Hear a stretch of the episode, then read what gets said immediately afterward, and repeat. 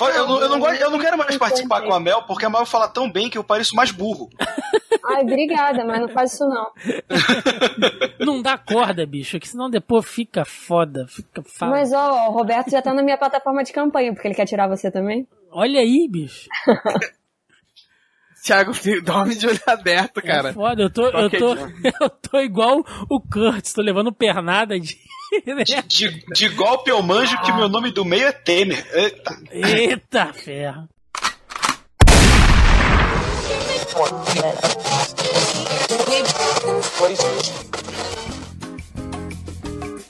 Você está ouvindo Zoneando, seu podcast de cultura pop, nerd e afins.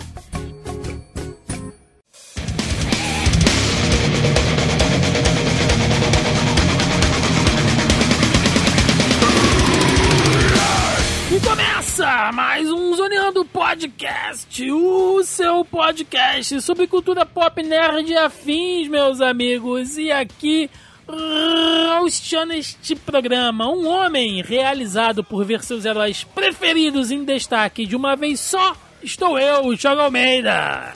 Juntamente comigo ele, que possivelmente viu seus desejos fascistas mais profundos encarnados na pele de Frank Castle, Joaquim Ramos você percebe que a década mudou quando os inimigos deixam de ser os imigrantes e passam a ser o governo.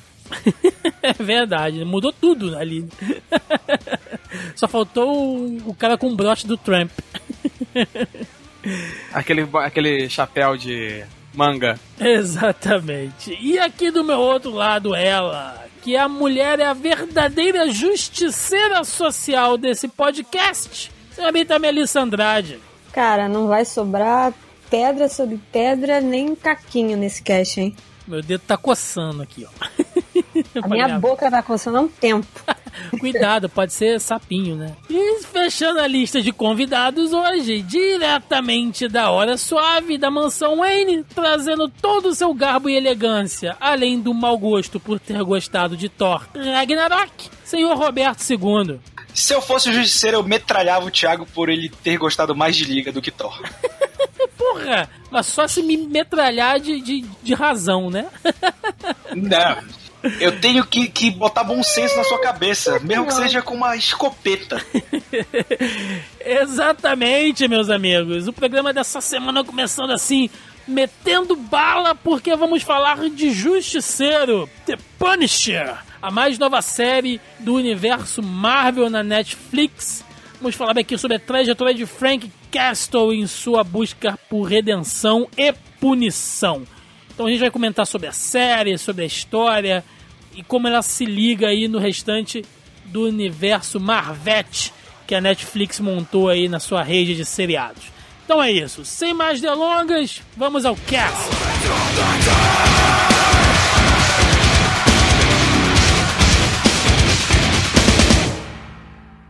Call me a vigilante if you want.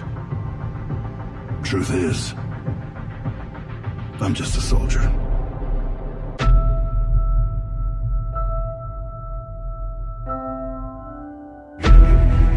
Gente, eu sou um homem que eu posso dizer que 2017 pode não ter sido lá um dos melhores anos, mas pelo menos pro meu lado nerd, ele tá fechando muito bem.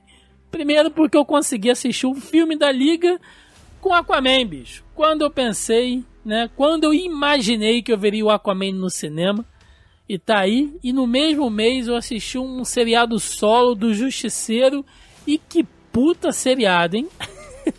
e nenhuma das duas obras foi ruim, né? Que é o mais importante.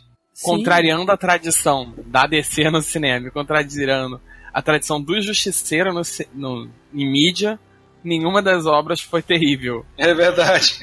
é, exatamente. Ainda mais que Justiceiro tava num hype, assim, absurdo, né? Porque ele fez a sua, a sua estreia, né? Fez a sua primeira aparição aí na segunda temporada ali da série do Demolidor, né? Os primeiros cinco episódios, se não me engano. Que sozinho é quase uma, uma minissériezinha, né? Porque a, a, a, a gente já gravou aqui um, um programa falando sobre as séries Marvel na Netflix. Vai ter link aí no, no post desse programa para quem quiser ouvir.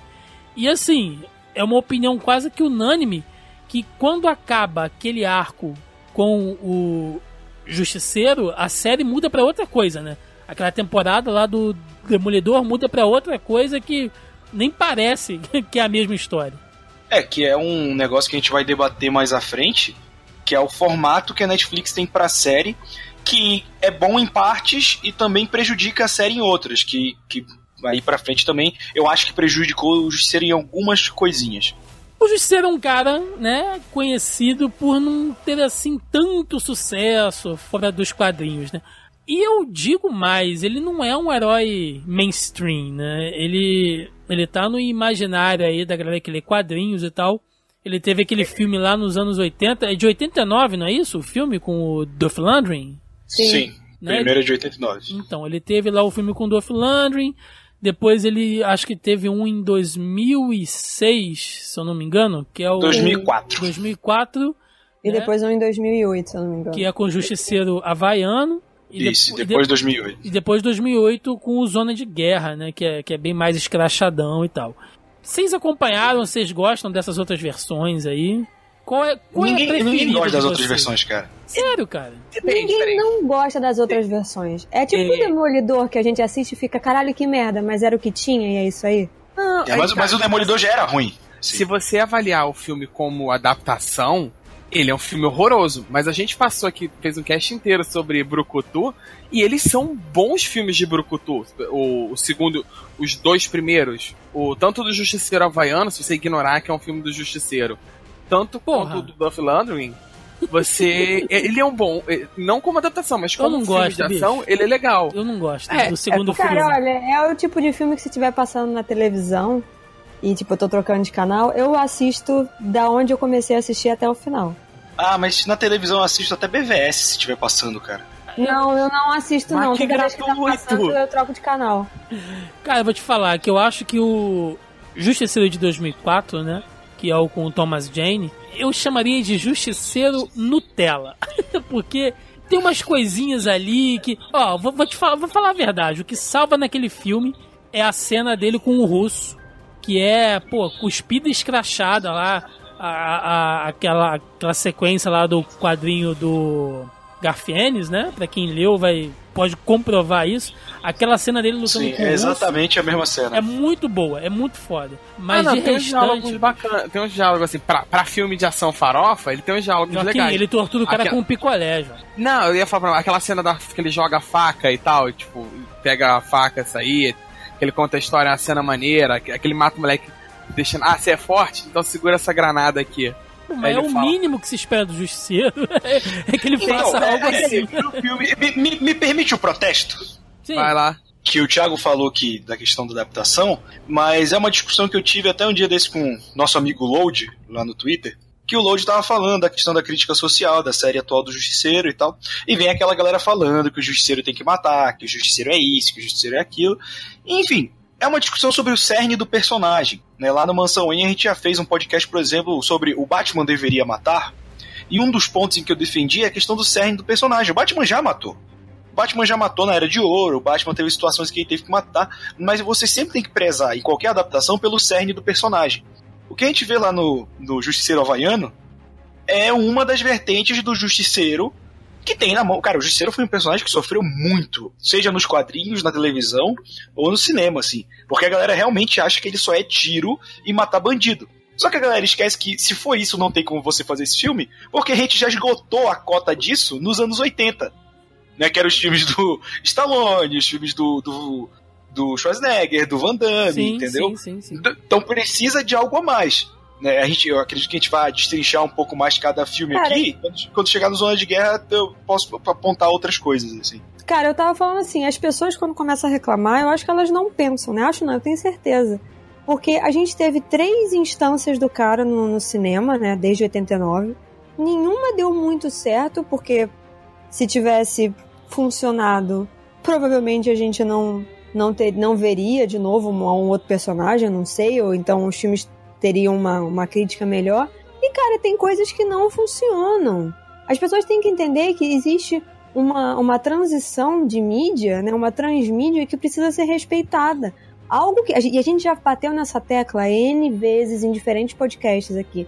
Algo que funciona nos quadrinhos, por mais ridículo que seja, por mais absurdo, tá nos quadrinhos, sabe? Você tem uma liberdade criativa dentro daquele universo ali, numa revistinha pintada, colorida ou preta e branca, que funciona. Porque aquilo parte da imaginação de quem criou e também parte da imaginação do leitor de aceitar aquilo ali. Quando aquilo é transposto para uma mídia televisiva ou para um cinema, isso funciona de uma outra maneira. Aquilo tem que ter uma outra explicação, tem que ter um outro desenvolvimento, tem que ter um outro embasamento. Não é assim. Então, beleza, o maluco se chama Justiceiro. Porra, vocês queriam realmente, cara, que ele começasse a sair atirando a torta e a direita? Não ia ter cinco episódios do seriado. Podiam botar um, um filme, em vez de fazer um seriado, fazer um filme, então, de uma hora e meia. É, E e, resolvia tudo. E aí, se fizesse um filme de uma hora e meia, iam reclamar. Ah, mas os outros tiveram seriado. Por que, que o Justiceiro não tem seriado? O personagem não tem profundidade suficiente? Porra, decidam-se, caralho. Tá enchendo o saco. Pois é, e, e outra coisa, aí, né, agora que é o momento que a gente dá aquela carteirada babaca, né? Eu que sou fã do Justiceiro há muitos anos. Não, sacanagem, gente. É, mas quando você lê o personagem há muito tempo, você acompanha toda a trajetória dele, e ele não é um. Assim, apesar dele ter aparecido lá em 74, né? Pra quem não sabe, a, ele começou sendo um vilão do Homem-Aranha. Não era nem um vilão, né? Ele tava lá numa história onde o Homem-Aranha tava enfrentando o Chacal, se eu não me engano. Não é isso? O Devorador de Pecados. É, e. e- Era uma dessas. Não, é- era o, era o Chacal, sim. O Justiceiro meio que tá ali, né, sendo usado, sendo manipulado e tal. Como o personagem fez muito sucesso, né, mais tarde ele veio a ganhar uma história solo, né. É aquela época que os caras iam meio que testando a audiência, né. A mesma coisa aconteceu com o Wolverine, porque ele também apareceu primeiro numa história do Hulk. Enfim, existem fases, tá? Então, por exemplo, né, saiu agora uma coleção daquelas históricas da, da Marvel, chamado Paladinos Marvel, onde a gente tem ali um volume pro Demolidor, um pro Punho de Ferro, um pro Luke Cage e um pro Justiceiro. Pegando só. Ah, e um pro Cavaleiro da Lua também. Então eles pegam ali. o- Mega aleatório. É. Não, eles. Dentro da proposta do Paladinos Marvel, eles todos têm uma linha de, de, de funcionamento dentro do universo Marvel ra- razoavelmente similar. é, são todos urbanos ali, né? São Todos tão- heróis urbanos, com uma pegada bem de vigilante, eles, a maioria deles tem um histórico mais violento. Exatamente. Então ali você pega né, a- a- a- essa história original que ele aparece nos anos 70. Depois você tem ali um- uma, uma outra história nos anos 80 com o Justiceiro falante, né? Aquela coisa de daqueles diálogos extensos e tudo mais. Aí você pega, você dá um corte, você pega aí a fase do Justiceiro Max, encabeçada pelo Jason Aaron aí, que tá à venda aí, muita gente consegue fácil nesses fascículos. É o Punisher já no final de carreira, sisudo, que não fala porra nenhuma, é um cara que já tá cansado, já tá aí com quase 40 anos. Ele Então, tem um visual bem menos super-herói, ele tem um visual muito mais de guerrilheiro, né? É mais calça de combate, é mais sim, uniforme sim, tático. é, você vê que ele Todos tá os um, ossos já foram quebrados. Sim, você vê que ele tá um cara assim totalmente final de carreira mesmo. É uma outra pegada. Aí você já pega a fase lá do Garfienes, que pra mim, né, na minha opinião, é a fase que eu, eu mais gosto. Você É pega... a melhor fase do Justiceiro, cara. É, é, é, É, mas o Margartiene sabe como é que é, ele é, né? Ele chafurda na escatologia. é, Não tem como é, transportar isso pra Muita-. Não, então, tentaram, né? O Zona de Guerra é quase uma saga do Garfienes e fica galhofa. Eu ia, eu ia falar Fica. isso, eu ia falar isso. Que é aquela violência, né, que você bota, bota o DVD pra rodar e o sangue espirra na sua cara, né? Então, ma- mas de- defe- defendendo aqui o, o, o rapaz doentio, que o Ennis, ele faz isso quando ele tá no, no selo do Marvel Knights, né? Que é os Paladinos Marvel, que é há 12 anos, né? Tipo um PG-13, e, e permite uma certa violência que o, o para geral não permite. Mas quando ele passa pro Max, ele faz o que o Jason Aaron tá fazendo, tá dando continuidade. O, o justiceiro do próprio Garfienes do Max é um cara muito mais sisudo, muito mais sério, e, e isso é maneiro pra cacete. Assim, o Garfienes entende o personagem de uma maneira que poucos atores entendem. E Sim. o Garfienes, ele não gosta de super-heróis, né? Então ele bota o Frank fazendo, assim, as paradas mais mais bizarras, ele dá uma coça no Homem-Aranha, dá uma coça no Demolidor. Pô, ele tem, tem aquela história antológica. Aliás, Melissa, você que gosta de pessoas pequenas, né? tem uma história envolvendo anões O Justiceiro e o Wolverine. Leia essa história que é a coisa Mas assim. o Wolverine já não é uma pessoa pequena? Então, mas é, é mais bizarro ainda, tá? Quem já leu essa história sabe do que eu tô falando. Então, Nível de bizarrice É. Gartiene. É, assim, pois é. É um selo de aprovação de bizarrice. É, pois é, então assim, o que, eu, o que eu quero dizer é, o Justiceiro, eu acho que mais do que o Batman, talvez, né? Porque o Batman ele tem muito assim, apesar de você ter várias versões, ele tem muito aquele cerne, né? Mas o Justiceiro ele tem várias faces. Ele tem desde o psicótico, calado, que não fala com ninguém, até o cara fanfarrão pra caramba lá nos anos 90, que muita dessa fase veio pra série, que é ele fazendo parceria lá com o Microchip, rodando por Nova York com um furgão todo alterado, com metralhadora saindo do farol, né? Aquelas E, coisas bem anos isso 90. é muito anos 90, cara. Não tem como ser mais É, datado que isso. Então, então, quando eu vejo assim, muita gente dizendo, ah, isso não é justiceiro, eu falo, bicho, depende, isso não é qual justiceiro, né? A gente tem que botar um ponto nisso aí. E a que série eu acho que também- equilibra muito bem isso. Tem que lembrar também que o Justiceiro ele tem altos e baixos. assim. Ele teve épocas, anos 80, início dos anos 90, que a revistinha vendia muito bem e era um, era um per- personagem muito popular. Depois de um tempo, essa hiperviolência dos anos 80, ela meio que morreu. A gente falou isso no cast de, de Brucutu, a gente falou isso quando a gente falou de Robocop. É, essa hiperviolência, ela meio que morre. E o personagem meio que vai paga, paga o preço disso. Então ele, ele tem aquela fase dele, do Justiceiro na máfia também, que eles tentando reinventar o personagem. O Justiceiro, inclusive, o, o próprio cerne do personagem nos quadrinhos já entrou em contradição várias vezes. Ó, quer ver? Eu vou, eu vou pegar aqui um comentário lá do nosso grupelho no Facebook. Se você ainda não faz parte do nosso grupelho, entra lá, tem link aí, o primeiro link nessa postagem. Vem participar com a gente das nossas pré-pautas, né? É, eu joguei lá o tema da semana e o Leandro ele fez um comentário muito bom, cara.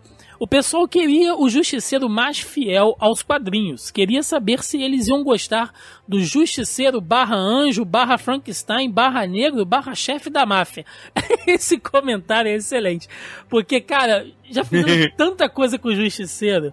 É, é isso que eu tô falando. Ele passou por momentos muito baixos, Puta, né, eu cara? não sei, eu não sei o que é pior, essa fase anjo essa fase Frankenstein. Porque, meu Deus Cara, do o céu. pior- A, a Olha, fase anjo é pior, cara. Cara, a Anjo fase é anjo pior. é, é- é tipo, é, por que, que a gente tem que esquecer que os anos 90 aconteceram nos quadrinhos? Fase anjo e mês. É, é só isso, você precisa de duas palavras pra, pra, resolver o problema. Cara, esses comenta esse comentário ou outros que a gente. Não, não do grupo ele em si, só prova que as pessoas não conhecem o personagem. A pessoa só reproduz o barulho.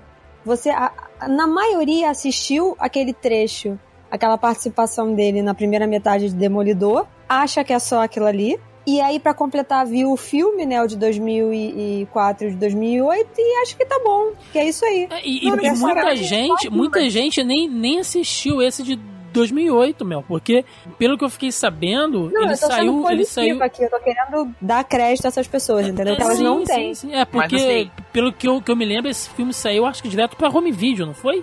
Ele É, não foi não- pro não cinema, foi nem foi. Ele foi home video, eu acho. Então só home- quem é rato mesmo de locadora que eu tomei um susto quando eu vi, eu falei, caralho, o filme novo do Justiceiro, peguei. Eu, eu descobri já na, na locadora, né? Eu descobri alugando. Mas assim, e tem um outro detalhe também que é Eu descobri Muito passando na comum. televisão. muito comum em fã de quadrinho, é que você. O cara ele não leu 50. A maioria da galera não leu 50 anos.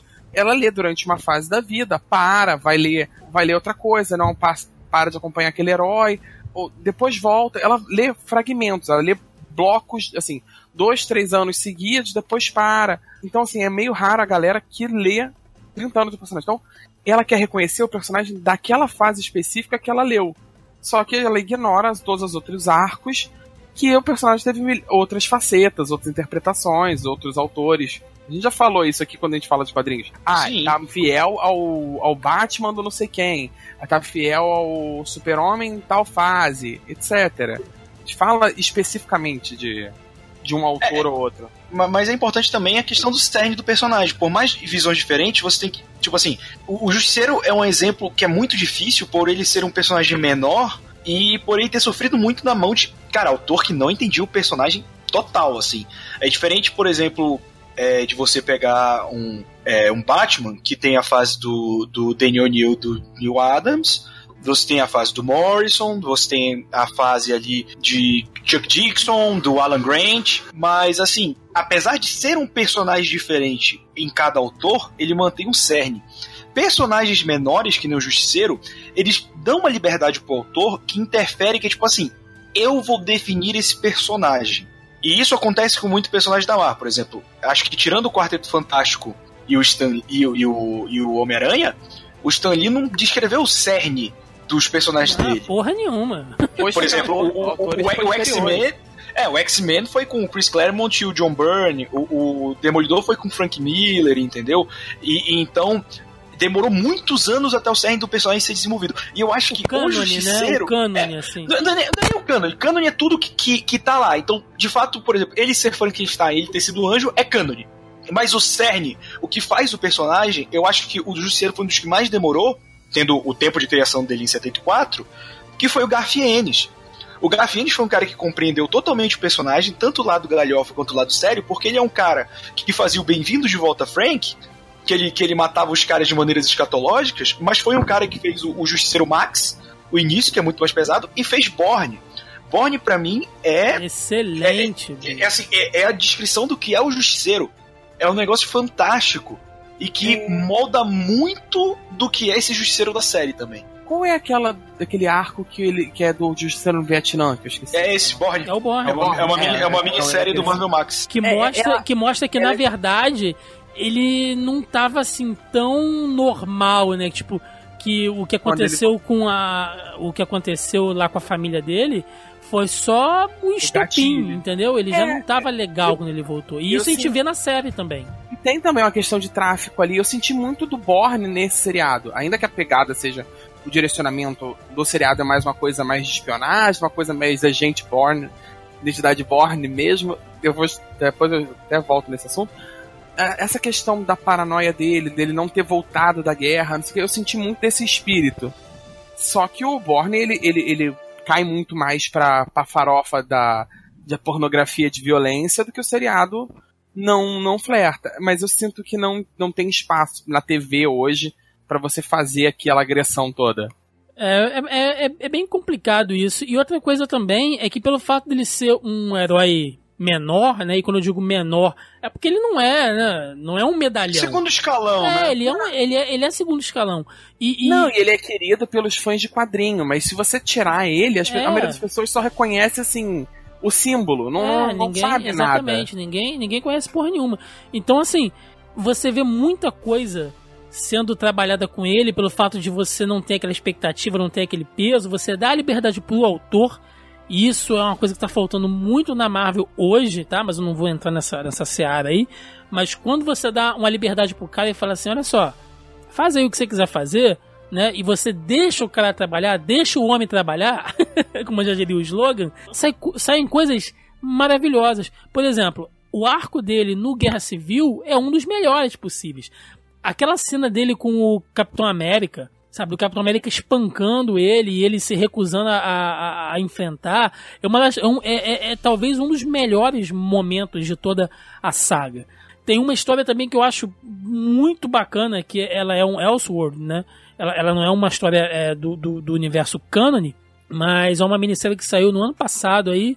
Pouca gente viu que é Justiceiro contra o Universo Marvel, que mostra como seria um, um vírus, né, que deixa quase toda a população meio zumbi, meio canibal, assim, né, deixa a galera meio animalesca, e o Justiceiro é imune a essa merda. Né, ele tem que começar a enfrentar né, heróis e vilões do universo Marvel foram tomados por isso e mostra ele enfrentando assim das maneiras mais criativas possíveis.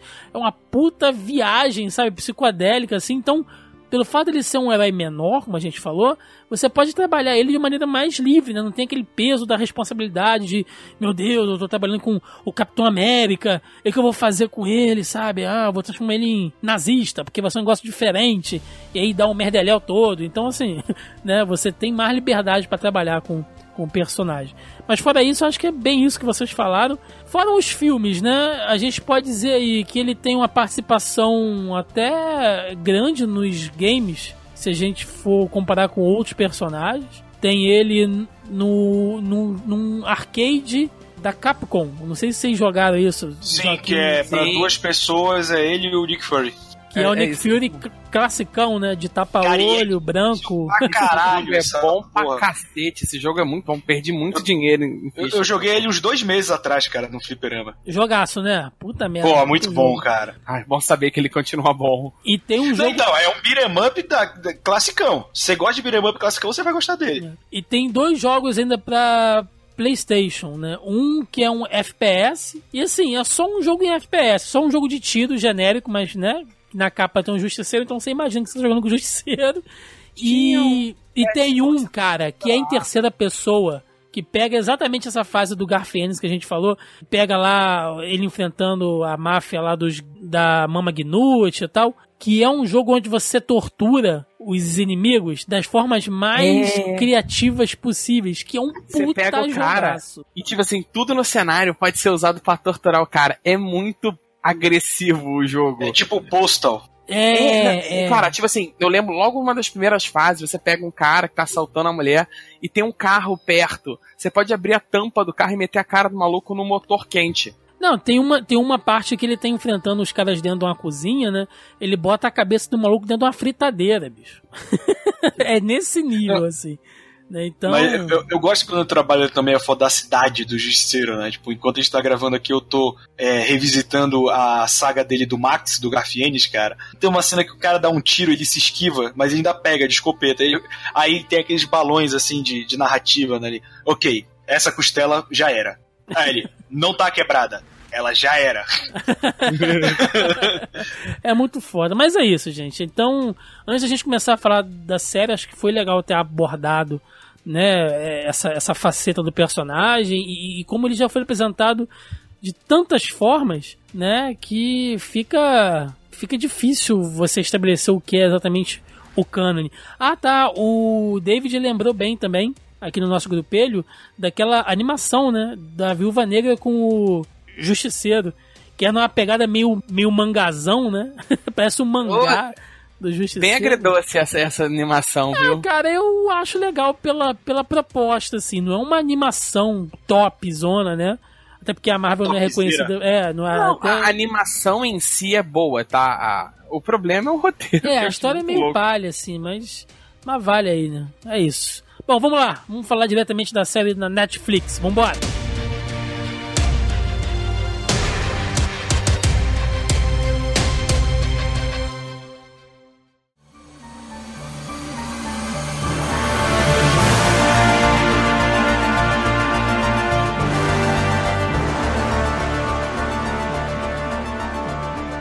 Coisa que muita gente estava esperando é que o Justiceiro fosse começar com a sua cruzada é, em busca de todas as pessoas responsáveis pela morte da sua família, né? Pelo menos é isso que o trailer dava a entender e que a saída dele na segunda temporada da série do Demolidor também. E a gente vê isso com uma resolução de 10 minutos do primeiro episódio da série. Você achou isso estranho, Mel? Logo de cara assim, quando você viu? Porque você que tá acompanhando bem profundamente esse universo marvético da Netflix, você também tava esperando isso? Que os caras fossem abordar? Eu fiquei mega surpreso, assim, quando eu vi que logo de cara a série já te mostrou, olha, se é isso que você tava esperando, meu amigo, esquece. Cara, eu esperava porque é, eu dei uma lida, como eu, tive, como eu fiz um post explicando quem eram os personagens e tal, eu acabei não tomando um spoiler, né? Porque não diz exatamente. Mas eu acabei lendo umas notas de produção e dando é, entendi mais ou menos qual que seria a linha de abordagem do seriado. O que já me tranquilizou pro que eu iria assistir, né? Porque eu tava com medo, justamente do contrário da galera, eu tava com medo que fosse violência o tempo inteiro e muito pouca história, porque isso cansa, sabe? Você ficar vendo muito tiro, bomba, explosão e, e- e nada acontecendo a não ser isso, né? O tempo inteiro. Isso cansa também, as pessoas não, não pensam no outro lado da história. E aí, quando eu li essas notas de produção da, da Netflix, que é um puta de um texto, um PDF enorme, eu comecei a entender que eles iam. é, a, a, a premissa era que eles iam rebutar o Frank. Que aquilo que a gente assistiu na, na segunda temporada de Demolidor, que aquilo ia se encerrar no início dessa, tipo, ia ser muito rápido.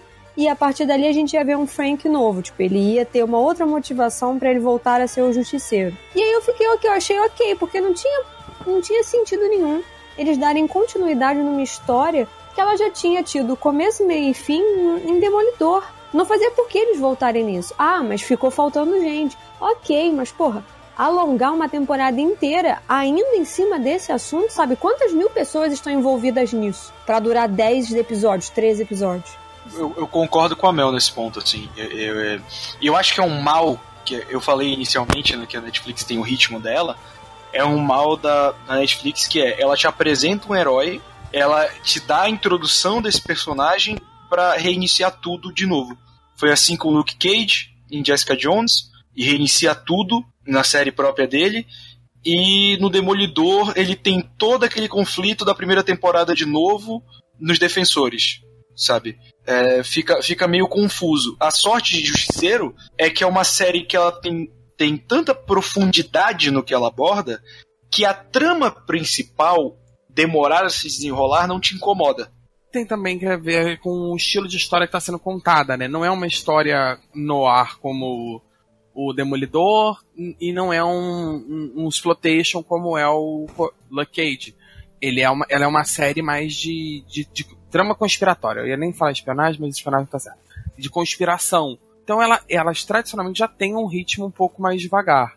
Seguindo uh, na minha visão, eu esperava que não ia ser o Demolidor. Por um motivo que não é nem da Netflix. É uma questão da Netflix mas tem também a ver com o cenário político atual. Eu acho que ia pegar muito mal para Netflix e para o tipo de público que ela, principalmente nos Estados Unidos, que ela visa, fazer uma série como é o Justiceiro nos anos 80, 90. Com ele indo contra a gangue, com 11 episódios dele matando o mexicano, gangue de negro, italiano, ru, imigrante russo. Ia ficar feio. E ela ia tomar muita pancada nas costas. Eu falei assim, eu imaginei que ela não fosse querer comprar essa briga. Ainda mais no momento atual nos Estados Unidos.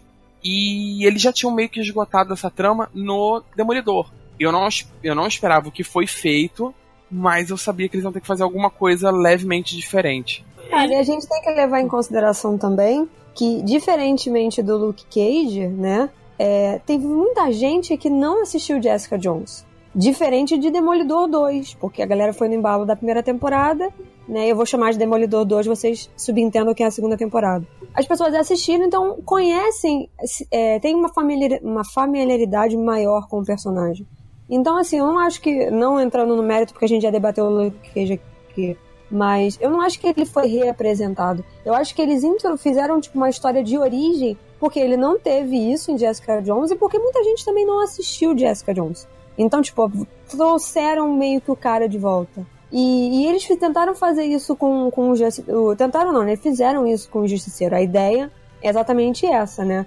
É, e sim, é a, a, nota oficial é que eles rebutaram o cara, né? No, usando a, as palavras que a gente costuma usar, que eles rebutaram o personagem. Ele encerrou aquela história da família, só que assim, ele encerrou e não encerrou. Porque por mais que ele tenha finalizado a missão dele, né, em várias aspas aí, os demônios continuam dentro dele. Ele não tem um minuto de paz mental. Por isso que ele fica lá, igual um louco, aquela marreta quebrando a parede de concreto. Urrando, é o feito um animal. Porque é o único Como momento. Berra, ele Não, é, a garganta dele foi pro caralho, né? Porque, cara, é o único momento que ele consegue, pelo menos que um pouco, por algumas horas, enquanto não tem aqueles idiotas atormentando o espírito dele, é quando ele consegue se desligar um pouco da vida, entendeu? Tipo, quando ele para de pensar, porque a gente não consegue parar de pensar, o cérebro não para nem um minuto. Mas quando você tá fazendo alguma atividade, alguma coisa, né? Dá, o seu cérebro, dá, sabe, as endorfinas libera, dá, dá uma amenizada aí na situação. Por isso que ele fica igual um louco aquela marreta quebrando a parede. Porque por mais que a missão dele tenha acabado, tá tudo preso, ele tá preso dentro dele mesmo. Como é que ele, ele não tem como se livrar dele e das coisas que ele passou e do fato de que ele tinha uma família, essa família foi tirada dele. Isso nunca vai passar. Isso vai continuar no personagem, entendeu? As pessoas meio que têm que entender que isso é inerente a ele, mas que não precisa necessariamente ser o foco dele. Não pelo menos na série, né? Não nessa, nessa coisa de televisão. Não tô falando em quadrinho nem nada disso. Mas nessa transposição para televisão. Não precisa ser o foco do personagem sempre. A Netflix, nas suas séries, ela tem uma coisa muito específica, né? Que são dois elementozinhos na sua forma. Um é você contar a história do personagem principal e você ter um subplot ali em paralelo. E também de você ter uma, uma mudança de, de tom do meio da série pro seu, pro seu final. Seja você mudando drasticamente um vilão, né, como aconteceu com o Demolidor e o Luke Cage, ou sendo você realmente mudar todo o estilo da série, como foi o caso da Jessica Jones e do, e do Punho de Ferro, que você começa com uma coisa investigativa, depois vira uma perseguição, você começa com uma coisa de autodescobrimento, e depois você acaba enfrentando um clã de ninjas. Então, assim, é, é ela, ela tem é, esse, esses dois elementos na sua forma. E no Justiceiro, de todas, de todas, eu acho que foi a melhor, né? Acho que foi a que caminhou melhor lado a lado o plot e o subplot. Né? Porque você tem ali a história central do Justiceiro, que descobre que existe mais coisas envolvidas ali com a morte lá da família dele, e ele vai investigando aquilo, ele vai descobrindo que tem uma ligação né, é, com o que ele fez durante seu serviço militar, e em contrapartida você tem todo aquele subesquema ali dos outros caras ligados a ele, né, lá do pelotão dele, o Billy, aquele outro rapaz lá, o que, que, que faz parte lá, esqueci o nome dele agora, que é o que... Que é o que comanda lá as reuniões lá. Putz, eu tenho muito para falar sobre isso, o Curtis. O Curtis e tal. Então, assim, você tem esse outro lado e você vê como é que as coisas vão. Até a, a, a, a deslocada da Karen Page, né? Ela, ela fez mais. Ela, ela fez mais sentido na série do Justiceiro do que em toda a participação dela na série lá do Demolidor. Ela e... caga a vida do Matt, né, coitado? Isso caminha muito bem. Então vamos lá, vamos dividir esses, esses dois plots. Eu quero começar falando não da história principal, mas do que vem ali por trás disso. E isso a série sofreu e, e acho que foi revertido até numa audiência com o que acontece no mundo real. A série tem ali no seu subplot temas como segunda emenda, desarmamento, terrorismo doméstico dentro dos Estados Unidos, que é uma coisa que tem acontecido muito. E há poucos, há poucas semanas, né, há poucos dias, diria eu, da data de, de estreia do, do filme, teve aquele atentado né, horrível lá em Las Vegas, né, e depois no Texas. Foi um período complicado e aí os caras adiaram aí em uns 20 dias, né, Mel? É, Mais ou eles menos. Não, oficialmente eles não disseram que adiaram, mas né? A gente sabe que foi por causa dá. disso. Quando é, você assiste a série, falam, você não, vê. Eles, é, eles falaram que porque o atentado foi um domingo antes, uma semana antes do da, da Nova York Comic Con, né? Ou duas semanas antes, uma coisa assim.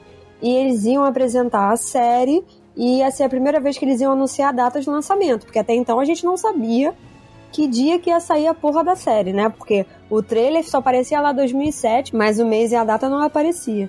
E aí eles acharam de bom tom é, suspender a participação e, e, e, eles suspenderam a participação da série um, nesse final de semana inteiro.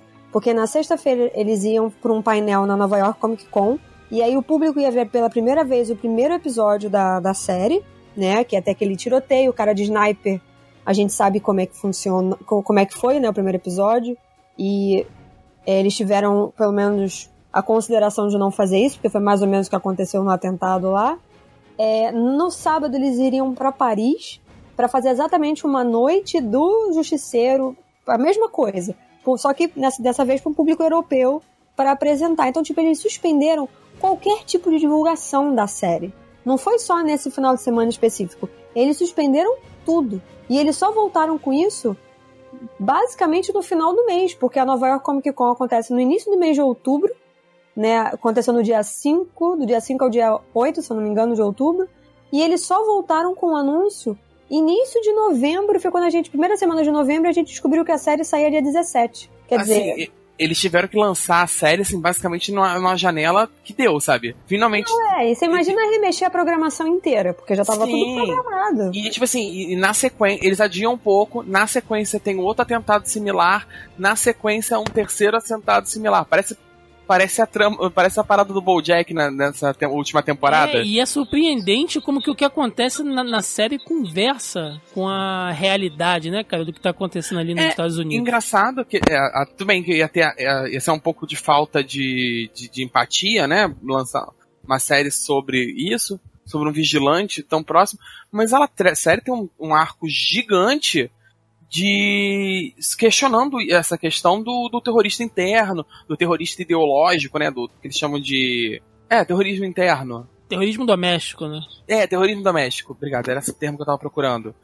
Eles têm um grande questão, um dos vilões da, da trama é justamente um personagem que é um terrorista doméstico. É, ele, ele, não chega a ser um vilão exatamente, você tá falando do Lewis, né? O, o Lourinho lá do Sim. Lewis.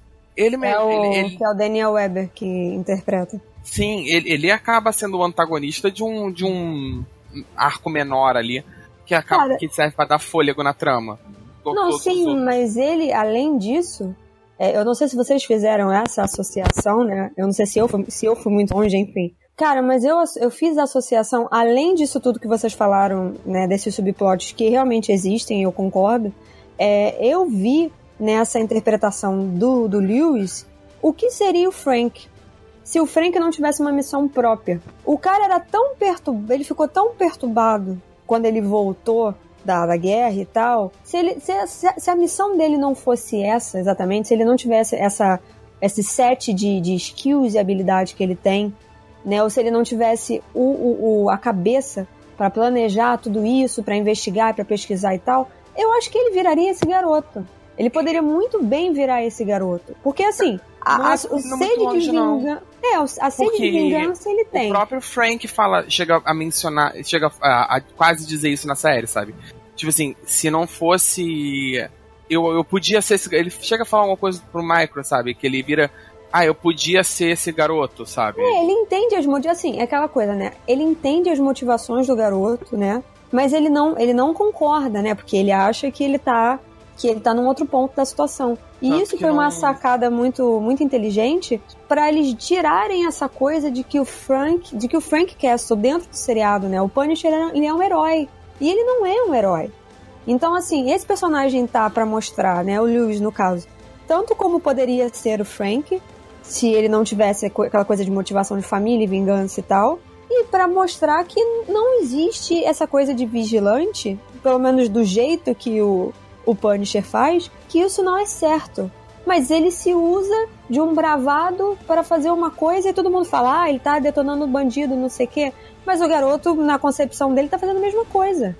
E, e, e, mas eles brincam muito com essa narrativa porque você vai ter outros personagens na série questionando essa questão do Punisher e outros defendendo. Você tem a própria Karen Page, tá logo bem mais pra frente, aquela episódio ótimo com o policial, que ela dá uma defendida nele, sabe? Ela faz uma defesa meio que pró-arma, que, que contrapõe com o discurso anti-arma, anti-vigilantismo de outros heróis. A série ela não cai no, no erro de tentar ser. Caramba. Politicamente que... correta. Não, não é politicamente correta. Panfletária.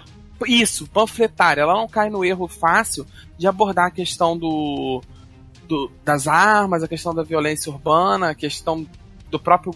como é da questão dos próprios veteranos, que é um problema social sério nos Estados Unidos, de uma maneira panfletária. Ela aborda mostrando vários personagens complexos e vários personagens que você são feitos para você gostar, seja funcional ou não, de tendo várias visões contrastantes, muitas vezes até paradoxais entre si e, e os próprios personagens se se desmentindo e, e se desdizendo e você vai ver vários pontos sobre as paradas. Que o próprio Frank, ele dá um, ele, em determinado momento, ele entende o garoto, mas ele e ele se questiona, porra, tipo assim, eu tô tão longe assim. Aí na hora que ele ameaça a Karen, aí ele acabou a acabou a argumentação, acabou a empatia. Não, tá, é, foda-se você agora. De deixa, agora deixa, você ameaçou deixa, que eu Deixa eu levantar uma questão aqui, que foi uma coisa que eu ouvi algumas pessoas falando também. Vocês acharam muito forçada essa relação do Frank com a Karen Page?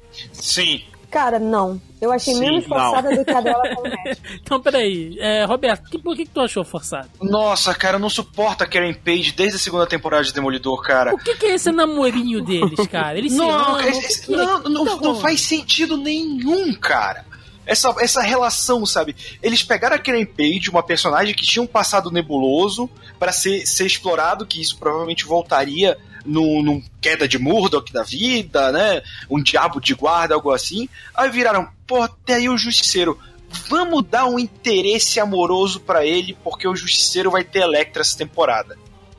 né? Tipo, o Demolidor vai ter Electra, vão deixar a Karen Page com o Justiceiro. Aí fica nessa, ah, eu entendo ele. E aí no início eu até entendia que, tipo assim, a Karen sempre foi trabalhada desse lado dela ter feito algo, né? A primeira temporada do Demolidor tem aquela cena do dele deixar a arma achando que ela nunca matou alguém, então ela não vai saber o que fazer com a arma. E ela deixa bem claro que ela já teve que passar por aquilo.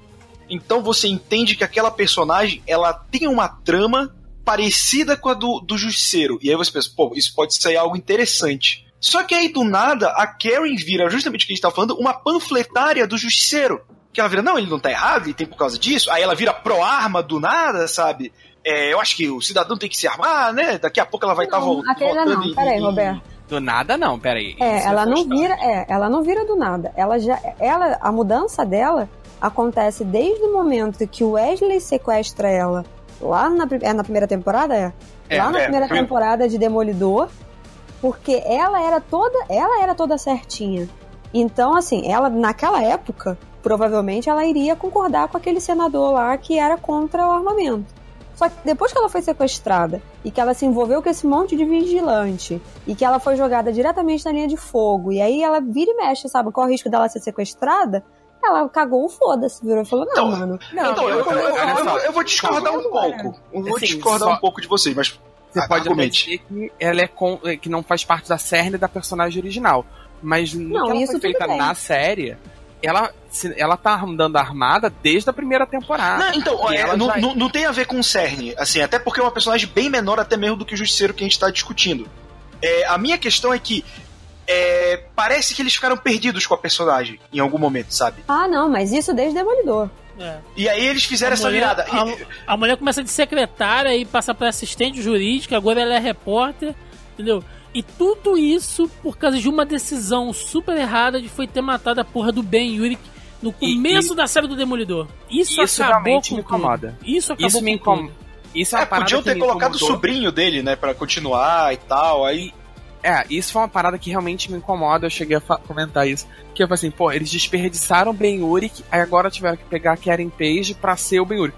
Porque ela assume nesse aspecto, a partir da segunda temporada do Demolidor mesmo, quando ela vira jornalista ali, ela já assume a personalidade do Ben Urich. Ela já vira o Ben Urich loura. E não precisava, né? Ela, ela tava indo por um caminho sozinha, assim, separado. Não, não precisava fazer isso para dar, sei lá, um empoderamento pro personagem. Eu nem gosto de falar isso, mas é tipo, ah, não vamos colocar ela aqui num papel central, sabe? Mas para mim ela já tava indo pelo seu próprio papel central sozinha.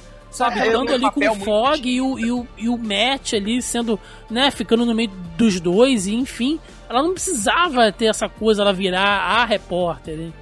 Pô, é lá, porque se não, se não dá uma, esse papel, né? Ela tem um papel um pouco de moral na segunda temporada, depois ela vira o Ben Yuri.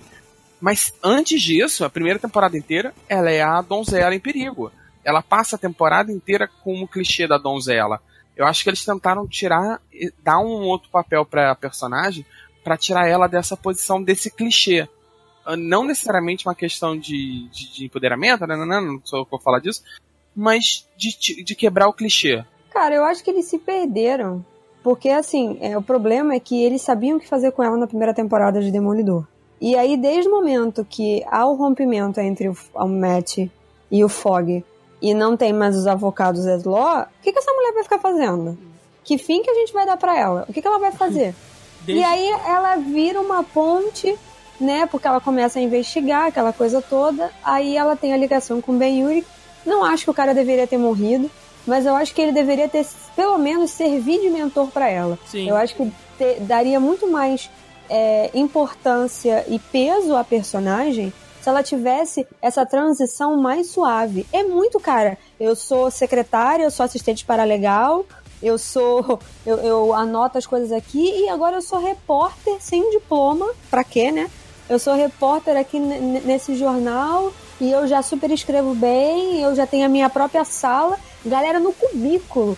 Todo mundo dividido um cubículo naquela porra, daquele jornalzinho. E ela já tem uma sala. Ela tem uma a sala, sala do bem. Sofá, ela herdou a sala do bem hoje. É, era o jornalista, estava lá há 30 anos do jornal. É, no, passaram final, uma mina desconhecida ali. Eu vou refazer, não, eu, eu não desgosto da Karen pelo, pelo é maior do que a do, Porque eu sou jornalista é desempregado e ela tem emprego, né?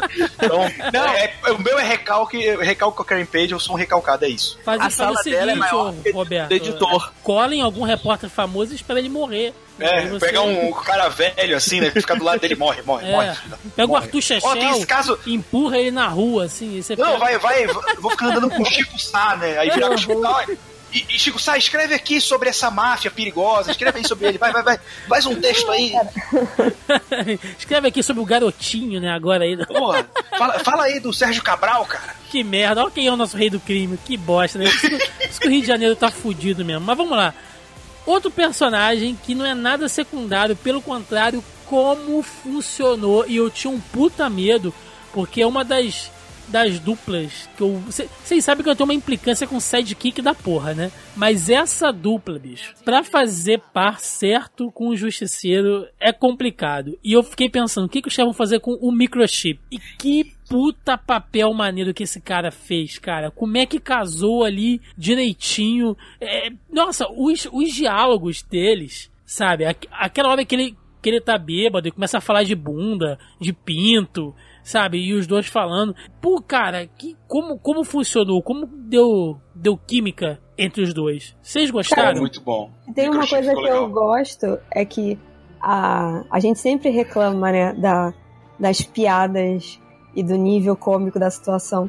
Mas eu acho que teve algumas tiradas que elas foram tão absurdas, mas não absurdas de ruim, mas assim, absurdas porque você não esperava que naquele momento o personagem fosse soltar alguma piada, sabe, pra tentar dar um alívio ali e tal, que elas acabam fazendo sentido, cara. Essa da bunda, que ele começa a falar que o pinto dele é muito grande, eu não me aguentava. Eu falei, gente, ele acabou de ver o cara beijando a mulher dele, sabe? E ele não pode fazer nada porque ele tá ali protegendo a família, né?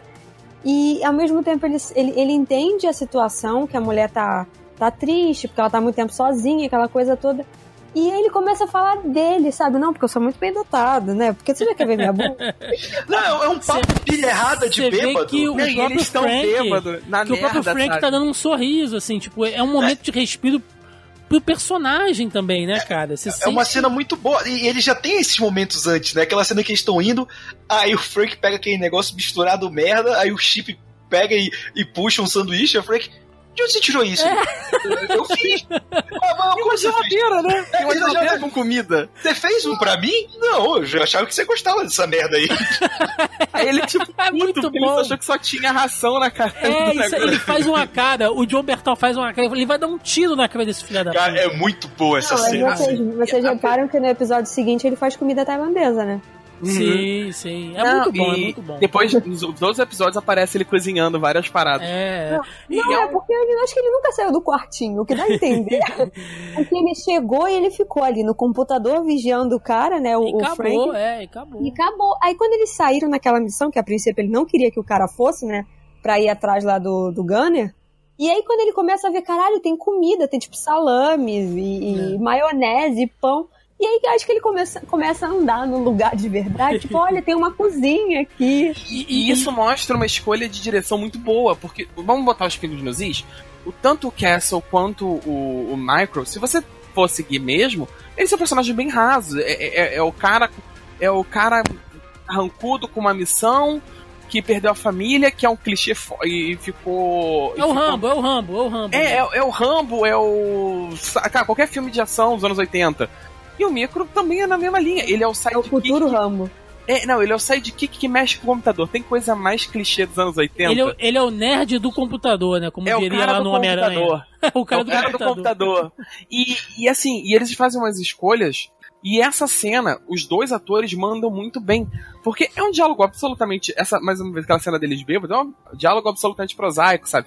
Falam de pinto, de bunda, e. Só que você entende a situação do cara, que ele tá culpado, que ele deixou a família, e não sei o que. E, sem, e, e, e ele tá puto que o outro beijou, e ele não pode fazer nada, que o cara. Porra, o cara é o eu justiça, ele acabou de ver o cara matar um, mini, um pequeno exército. E ele tá naquele conflito e ele não pode ficar bravo nem com a mulher, nem com todo mundo, ele não quer ficar bravo com ele mesmo. E o justiceiro tá meio culpado. E ele, e ele dá uma tirada, né? Tipo, ah, melhor que tenha sido você do que o outro da rua. É, não. O justiceiro tem aquela coisa meio assim, de, ele tá meio carente, sabe? Ele tem uma- um aspecto meio carente nessa série. dele. Tipo, ele tá vendo aquela família ali que a família que ele perdeu e a família perdeu ele, sabe? Ele se vê meio completando aquela lacuna. Inclusive, a- as filhas parecem, cara. Tem cena que mostra a filha dele e a filha do, do Parece micro. Eu fico, pra caralho. Peraí, cara, quem é quem? Eu fico um pouco perdido às vezes nesses flashbacks É, dele com a não. família. Não, a Ele construção é justamente para isso. E não Eu tem. E não tem diálogo explanatório, né? Ele, ele não te diz isso, mas você. A atuação dos dois numa, numa cena absolutamente ridícula te passa essa ideia. Não, é, e a série inteira, a gente já cansou de falar isso aqui, né? Que as coisas mais inteligentes do roteiro são aquelas que não são ditas, mas são entendidas, que é o principal. E, e um, um dos, dos subentendimentos que, você, que a gente tem é que ele se alia a- ao Michael não apenas porque ele tem informações que são pertinentes ao Frank, mas porque ele se compadece da situação do cara. Então, tipo, tem um 50-50 ali, né? Ele não quer ver outra pessoa passar pela mesma coisa que ele passou, porque ele sabe, ele sabe exatamente o que, que ele tá passando ainda, por mais que ele tenha se vingado, né? Ele sabe os, os demônios que vivem dentro dele, e ele não quer submeter outra pessoa àquilo. E aí, e, e a situação piora, né? Antes ele já tinha mais ou menos essa noção. A situação piora quando ele se joga no carro da mulher e ele entra na casa e aí ele se apega às crianças. E aí ele começa a se apegar àquela situação. A mulher dele é completamente louca por deixar um cara com a cara que ele chega entrar dentro da casa dela. Não, com moletom sujo, uma calça jeans rasgada. Barba. Aquela tá- barba, o cabelo todo desgrenhado. Não, vem aqui, eu vou te costurar. Vou É, filho, quem dele depois questiona, né? É. É Porra, tipo que eu, é tipo eu andando na rua, entendeu? Se alguém me atropela, duvido que vai me botar pra dentro de casa, vai me deixar lá Não, primeiro- fudido. Thiago, primeiro que ré, né? Thiago, se uma pessoa atropela você ou eu, é mais dano pro carro do que pra gente, vamos ser Tá sinceros. fudido, né? E outra, ninguém convida um estudante de humanas pra entrar É, na sua porra- casa, né, porra cara? Nenhuma, porra nenhuma. Não, A gente obrigada. desse tamanho, né, sendo atropelado, como diria um amigo meu, eu não paro pra carro menor, é, menor do que uma picape. Se um gol me atropelar, eu sou mais estrago pro carro do que ele, o carro é pra mim. Exatamente. E, e essa parada que a Mel falou, dessa, dessa relação deles, que é uma troca, é isso você vê depois. Porque no início o Frank ainda tá, porra, sendo um puta babaca como o Justiceiro consegue ser, né? Todo mundo tenta ajudar ele com, com o Mickey e fala, ó, a gente não é parceiro, a gente não é porra nenhuma, você vai me dar só o que eu quero, eu vou te ajudar aqui, mas vai ser do meu jeito, senão foda-se você e tal. E aí tem aquela cena do Gunner, né, onde o Micro fala, não, eu, eu vou com você e tal, e o Frank fala, beleza, mas você vai ficar aqui dentro do carro, não vai fazer porra nenhuma, e é ali, Comendo o sanduíche que você não fez um pra mim. e é ali, cara, que o Micro ganha o respeito e afeição do Frank. Tanto dando aquele suporte aéreo com o drone, que não estava combinado deles fazerem aquilo.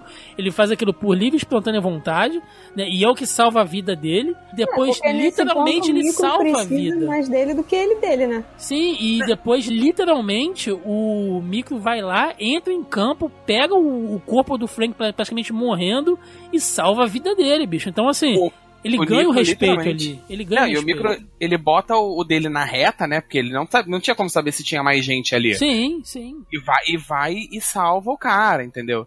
E, e esse, essa cena do drone eu achei genial porque, primeiro que o, o combate em si é muito bom, e porque explica como é que o Frank ele derrota um número maior de caras que, em teoria, são tão treinados quanto ele, porque acaba com aquele problema de filme de ação do modo Deus, sabe? O exército de um É, homem porque- só. né? Homem só. É, porque sem aquele drone ali, ele tinha caído no terceiro tiro. Exato, não, e assim, uma coisa é o Frank lutando contra aqueles bandidinhos merda do primeiro episódio, contra a gangue de, de italiano, não sei o que, que é, uns- são os caras que têm arma. Outra coisa é o Frank lutando contra eh, Navy SEAL, sabe? Todo Ah, é- paramentado, todo armado, é completamente Com diferente. o mapa da região, em maior número. Por, por falar em, em Navy SEAL, é, que, que vocês acharam ali daquele núcleo ali com o, com o Billy, o Kurtz? A Mel acho que não gosta muito do, do Kurtz, né? Não, não é isso. Não é nada disso.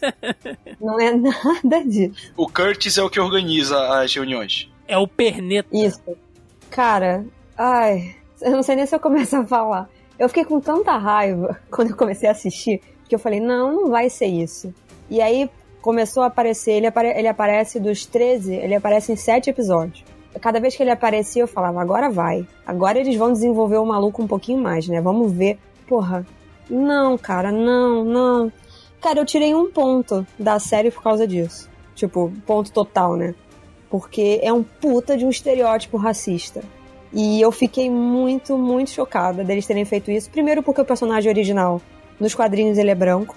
E aí teve essa troca de, de etnia, né? Colocaram o personagem negro para Dessa vez foi para preencher a cota, infelizmente. Só que, cara, o cara tem uma história, né? Ele participou da guerra do Afeganistão lá com eles, de todas as incursões do, do Afeganistão. Ele tava lá. Em momento nenhum aparece ele nos, nos flashbacks. Em momento nenhum aparece a vida do cara fora dali. A gente só sabe que ele vem de seguro porque ele fala. O cara é um militar, treinado, fuzileiro, paramédico. Porra, e ele vai apanhar do, do, do moleque branco com a própria perna. E ele só serve para isso, para dar conselho. Ele só aparece quando o personagem o outro personagem precisa dele, que casualmente é branco, precisa dele. Ah, não, cara, muito, muito mal feito, muito mal feito. É um puta estereótipo racista. Se você tá aí duvidando do que eu tô falando, pode jogar na internet. Tem uma, uma terminologia horrível, porque não foi eu que criei, tá? É, pode é, um menos, um menos ofensivo que é Uncle Ben. É, Uncle Ben, ou em português, se você não tá afim de traduzir ou não souber inglês, se chama Negro Mágico, que é um personagem negro que é criado dentro de um contexto de história, tanto de livros e séries e filmes, unicamente para dar suporte emocional para um personagem branco. Que é justamente o que esse cara faz no seriado. Aqui não é tipo Pai Tomás, uma coisa assim? É, Esse, Pai Tomás, é. é exatamente isso. É exatamente isso, Roberto. O cara não tem desenvolvimento nenhum. Fora que ele vive apanhando. Porra, o maluco é treinado. Beleza, ele não tem uma perna. Foda-se, isso não interessa. Ele continua lá. Ele ah, continua vai, vai eu tirar uma perna sua pra você ver aí. Não, cara, não é isso. Ele consegue se defender. A questão é que ele parece indefeso e, e, e burro e não sei o que. Isso é um absurdo. E a gente só sabe dele porque ele fala. E ele fala que ele esteve numa incursão com o Frank, a gente só sabe desses pedaços porque ele conta. Não tem nenhum desenvolvimento do personagem. E tinha tempo para desenvolver. Era só desenvolver ele juntamente com a, a, a, reunião lá, que eu esqueci o nome que, que, que se dá aos, aos ao, ao, grupo de apoio, ao grupo de apoio. É, poderia desenvolver junto com o pessoal do grupo de apoio e o próprio Lewis. Tinha espaço na série para fazer isso. E não fizeram. Ele tá lá o tempo inteiro de bom grado abrindo cadeira pra ouvir problema dos outros. Pô, eu, põe ele de padre, então. Não põe ele de, de, de ex Mas aí ia, ia, ser cópia do Walking Dead. É, é. Não, ele faz o papel do, do padre no Justiceiro 1, na primeira temporada do Justiceiro. Então, é. é eu, eu realmente não tinha exatamente o nisso. mesmo personagem. A única diferença é que o padre no, no Justiceiro 1 é um ator branco e no, no, e no. E aqui é um ator negro.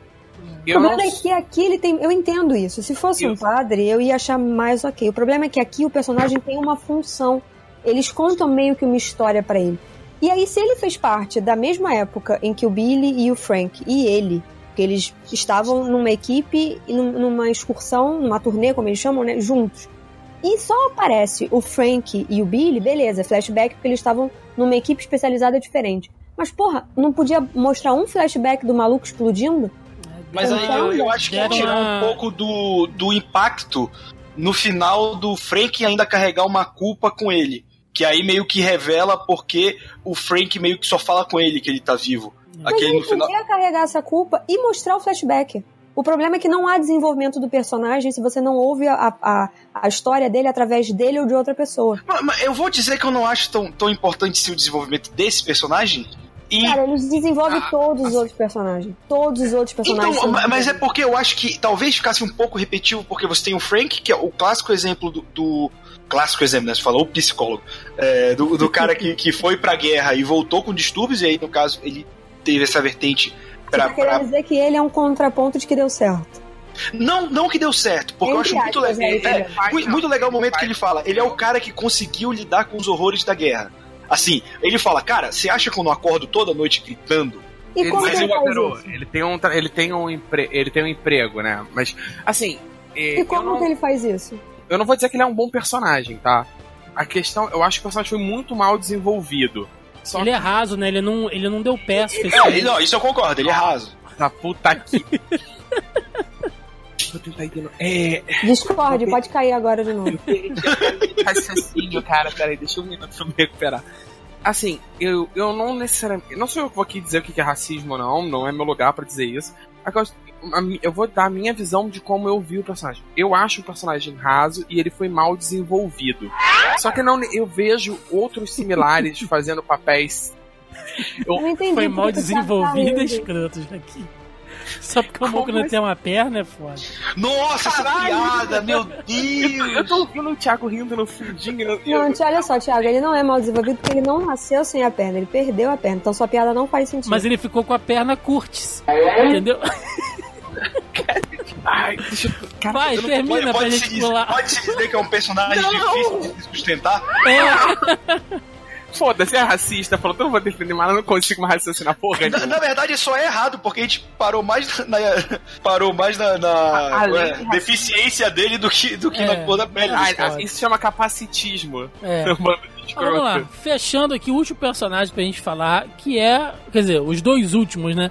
Que como já é de praxe nas séries Marvel da Netflix, acho que com exceção da Jessica Jones, que é o tempo todo ela com o Killgrave, todas as temporadas tem mais ou menos ali dois vilões, né? O chefe e o subchefe. Então aqui a gente Mas tem. Jessica Jones também tem, né? O, o Bazooka. É, é, de certa forma sim. Então aqui a gente tem o Rawlins, né? Que é o, o, o Orange, que é o, o, cara ali que é a cabeça por trás de tudo. E a gente tem o Billy Russo, que no final a gente descobre, né? Que é o retalho que vocês acharam desses dois personagens? Vocês acham que funcionou? Foram bons vilões? Porque a crítica sempre é ao vilão, né? Tanto na série quanto nos, nos, nos filmes da Marvel, a galera mete o malho, ah, porque o vilão é fraco, o vilão não se, não se sustenta e tal. E aqui a gente. Ah, mas esses são os fãs da DC falando, a gente não precisa ouvir os fãs da DC. É, mais ou menos, né, é, Marvete? É, a gente fala desde.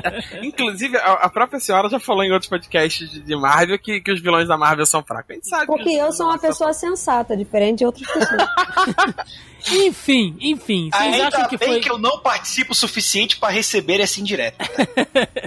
e aí, vocês acham que funcionou? Eu Cara, quando. Assim, tudo bem que quem conhece o personagem, né? Só pelo fato de ele ter o nome de Billy Russo, você sabe que né, o personagem é aquilo ali. Mas a, a virada, assim, cara, vou dizer que mesmo sabendo, me Não surpreendeu. E eu fiquei putaço. Eu falei, caralho, o frente tá todo fudido, mano. Passou Ainda vai ter uma decepção dessa? Que merda, né? Cara, eu tomei esse spoiler quando eu fui escrever lá o post, né? E eu li, eu falei, ah, tá. E esse personagem aparece no filme, né? Num dos filmes, eu não lembro qual, que ele aparece com a cara. É o, zona, é o Zona de Guerra. É o Zona de Guerra. É o inicinho do, do. Pois é a origem do. É, e aí eu falei assim: ah, beleza, né? Eu queria ver como ia desenvolver. E quando eu assisti o terceiro episódio, e que eu pesquei uma referência, que é agora eu posso me vangloriar, porque eu não vi essa porra em lugar nenhum, que o personagem é o mesmo, no caso o ator, né? Ele tá, ele tá sentado, deitado na, lá na tenda, né? E ele tá lendo um livro do retrato de Dorian Gray, e o ator interpretou o Dorian Gray no cinema, né? No filme em 2009. E Sim. aí eu virei e falei, caralho, que sacada genial, porque os personagens são... Eu comecei a fazer uma ligação muito louca na minha cabeça, no terceiro episódio da série. E porque aí... o Billy Russell faz um, um, acerto com o diabo, digamos assim. Não, também. Ele se vende pra si. Sim, Caraca, vocês tá, estão indo na, na, profundidade, bicho. É, é às vezes o sujeito está louco na problematização. Não, cara, não só isso. É porque, assim, os personagens, tanto o Billy Russo quanto o Dorian Gray, eles têm uma personalidade muito parecida. Ambos são muito superficiais, eles ligam muito pra aparência, né? Eles, eles paqueram muito, eles gostam muito de jogar charme, não sei o que, eles confiam muito na estética. São hedonistas. Então, Exatamente. Era essa palavra que eu tava aqui falando, falando pra ver se surgia na minha cabeça. Eles são, cara, eles são muito parecidos. Aí quando eu olhei, eu falei, cara, isso não é, isso não é proposital, sabe? Esse maluco foi escalado por algum motivo. E ele tem uma crescente na série. Ele começa ali pequenininho, não sei o quê. E por mais que você saiba a origem, você fica assim, não, cara, ele não, não vai ser isso, né? Ele não vai passar a perna no Frank. E aí aparece ele entrando na porra da, da SUV e o cara lá, você fala, filho da puta, eu tava confiando em você. Eu achei que tu não fosse fazer essa sacanagem agora. Eu sabia, mas o retalho passou voado na minha cabeça, mas eu sabia que ele ia fazer ser a traição. em determinado ponto, o ator ele, ele é bom, sabe? O Ben Barnes sim, é um ator muito bom. E, e ele te envolve, né? Ele, tá, ele é um ator que faz um, sempre faz personagens muito. com essa pegada muito, muito Dorian Gray, né? Muito charmosão, muito modelete e tal. E ele vai numa, numa e tal, e tu, porra, tu vai comprando a brincadeira dele. Eu, eu sei que ele vai trair. Mas naquela hora que você vê ele, falando com o cara no telefone, eu falei, aí eu fiquei, filho da puta, eu levantei, falei, pausa, pausa os episódios. É foda, agora é eu tô, foda, é foda. agora eu tô É puto. porque você cai justamente no que o personagem quer. E você cai junto com o Frank. Porque você fica naquela de. Obviamente que o Frank não desconfiou dele, né? A gente tava desconfiando porque nós somos espectadores. Mas eu achei. Isso é sempre bom quando acontece. Quando o ator se, se, é, se dedica tanto ao personagem que você, você cai. A gente caiu no carisma do cara. A gente foi conquistado pelo maluco, pelo sorriso dele, ele já o cabelo pra cá, e eu sou o seu amigo, não, porque o Frank não sei o quê. E aí quando aparece ele lá Deu no uma de asilo com a dolinho, né? mãe, Sou seu amiguinho aqui e tal. A gente, agora, o que eu ia questionar depois a, a, a sensal lá do, da, do Homeland Security, agora que, a Mel, agora que a Mel me fez pensar, cara, eu caí no mesmo papinho brabo que ela. Eu tomei, eu, tomei, eu tomei a mesma chave de perna, de coxa que ela tomou. Pô, mas, ela, mas é, é um, é, um cara, é um cara bonito. cara, é Mas- porque não, Mas não tem. tem, cara. Eu- quando eu vi aquele cara, eu, eu, eu desconfiava que ele ia ser o vilão. Mas aí, pô, ele tem amizade. Eu até achei legal o lance dele ter amizade, né? Não cair no, no clichê e tal. Mas aí a Netflix vai. E no final do sexto episódio, ela faz a virada. Eu falei, Porra, Netflix, você não é televisão, cara. Se livra dessa porra, dessa narrativa. É a fórmula, né? É a fórmula. É. Mas aí, mas aí, aí não, eu, eu, de certa forma eu gostei. Isso é um- menos uma questão do, do roteiro, mais do ator. O ator vende muito bem o vilão na, naquela linha Loki, sabe? O carisma do ator supera os problemas de- da, da linha narrativa tradicional de vilão, dos clichês de vilão, Ele consegue ele dar te- uma volta nisso. e ele consegue te levar nessa. E o carisma do ator vende o vilão. E você, com, por ter caído nesse, nesse- nessa. no carisma do ator do personagem, quando você é atra- você é atraído junto com o herói. aí você fica, puta, agora eu quero ver esse filho da puta. E ele, é. ele posteriormente, quando ele tem aquela outra cena mais pra frente, eu não esperava que ele fosse o vilãozão. Eu esperava que o. O cara lá da CIA, o filho da mãe da CIA lá, O Rollins. Rollins, o Ro- Rollins, fosse ser. Fosse ser o vilão dos últimos dois episódios. o oficial laranja. Que a sacada é muito boa, cara. A gente laranja. Puta que pariu. Tem aquela virada e, e ele vira e fala assim: Ah, eles vão dar esse personagem como vilão final pra gente. Não vai ser o Rollins, que é um vilão muito mais intelectual. Agora vai, o tiro vai comer. Não, cara, o meu medo era como que ele ia ficar com a cara retalhada, né? Que cena, hein? Meu Porque Deus. nos cara. quadrinhos, né, o Thiago pode me corrigir, mas assim, o Frank joga ele contra uma parede de vidro. Mas tipo assim, uma janela, né? Tipo, isso ele em algum lugar. E aí é ele mais, mais de uma atravessa, vez, inclusive. É. e aí ele atravessa é essa parede e fica todo. Aí eu falei, putz, como é que eles vão fazer isso pra não ficar uma coisa exatamente igual, sabe? Porque assim, eu li que o Frank joga as pessoas várias vezes sobre coisa de vidro. Aí eu falei, porra, toda hora acontece isso com algum personagem. Porque o próprio Curtis no quadrinho, ele é um vilão. Ele é um agente infiltrado da. Também é um agente infiltrado. Que depois ele acaba indo trabalhar pra máfia e pra um, por um chefão lá. E aí o caminho do Frank e o dele se cruzam quando o Frank vai matar esse chefão que ele trabalha. Todo mundo trai o Frank em algum momento no quadrinho, cara. É, eu cheguei a essa conclusão quando eu comecei Só a o fazer Nick a Fury que, que mantém assim. Tipo, até o Micro na fase Max trai ele. É, eu li isso A também. questão é que só trai uma vez também, né? É, então. Isso foi, foi até uma coisa legal aqui, porque é, muita gente que não, não conhecia o personagem né, e tal, depois veio, veio me perguntar, né? Pô, eu vi que teve lá o cara, né? Que era o amigo dele, que era o vilão, mas, tipo, o Justiceiro não tem nenhum vilão, assim, principal. Eu falei, bicho, não, porque, né? Ele não é o Homem-Aranha, né, cara? é, ele não, ele vai. é o de- Batman. ele, é, ele, ele não vai deixar a cobra vir pra morder ele outro dia, tá ligado? Ele, ele não é o Batman que prende o Coringa toda semana pra matar de novo. Exatamente. Vilão do, o vilão do Frank só, só é pego uma vez. Bom, antes da gente ir para as considerações aí finais, Dina Madani, o que, que vocês acharam dela? Deu liga? Você acha que a atriz sustentou? Eu fiquei mais puto com, com o assistente dela ter morrido porque eu achei que ele ia virar o Soap. E eu, eu, eu senti muita falta disso, cara.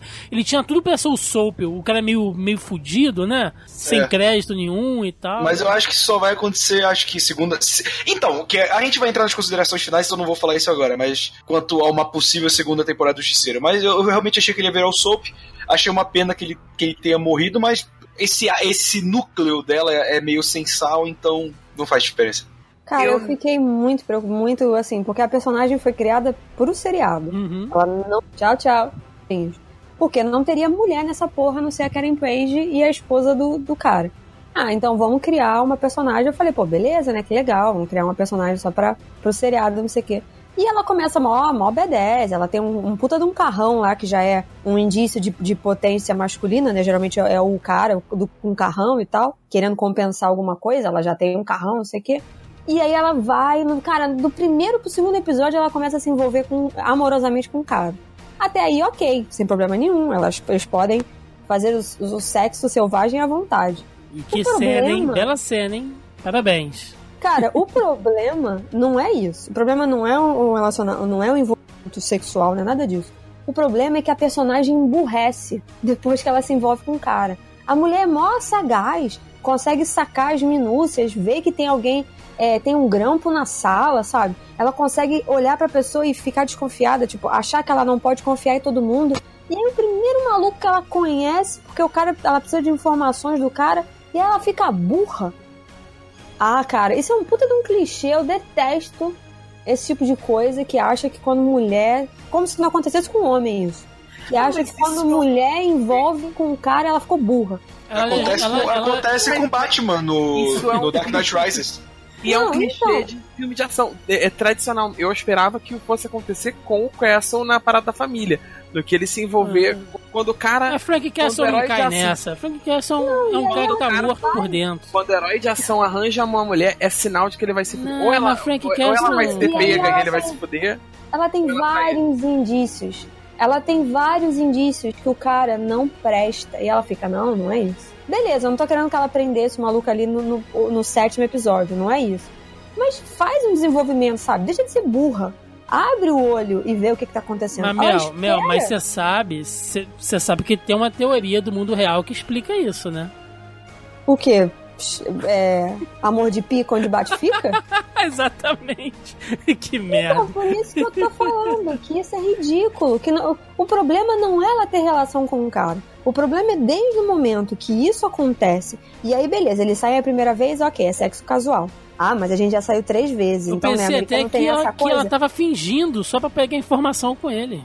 Eu do início pareceu isso, né? Isso. Não, do início era. Era realmente estava fingindo que ela estava interessada nele. E aí, depois que o cara morre, que ele mata o cara, que aí ele vai dar banho. Cara, quando ele começa a limpar o sangue dela na banheira, eu falei, fudeu.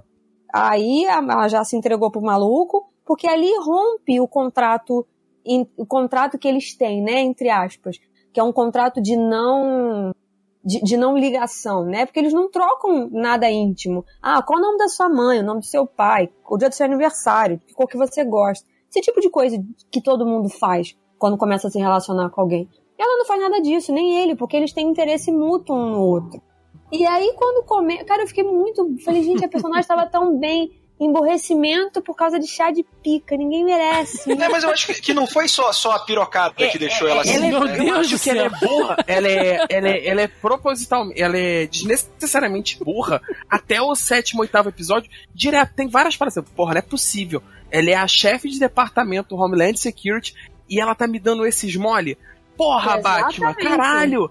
Não, e, e, tem vários motivos. Aí, de repente, ali, acho que é o episódio 10, que é o episódio do hotel, que ela tem um diálogo com ele. Eu falo assim, não acredito que ela tá tendo esse diálogo Ai, por tudo isso. Ali e ela, ela tá, tá me dando.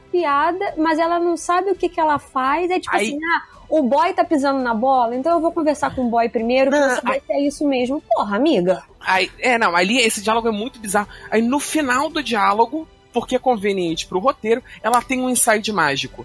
Dali pra frente, aí fodeu. Aí ela é o Batman. Porra, meu irmão, ela vê um fio de cabelo em cima da pia, puta, ela, ela descobre quem matou Kennedy. Aí fodeu.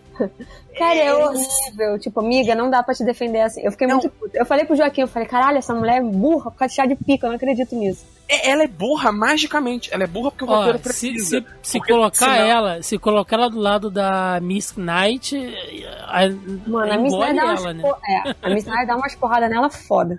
E dá um...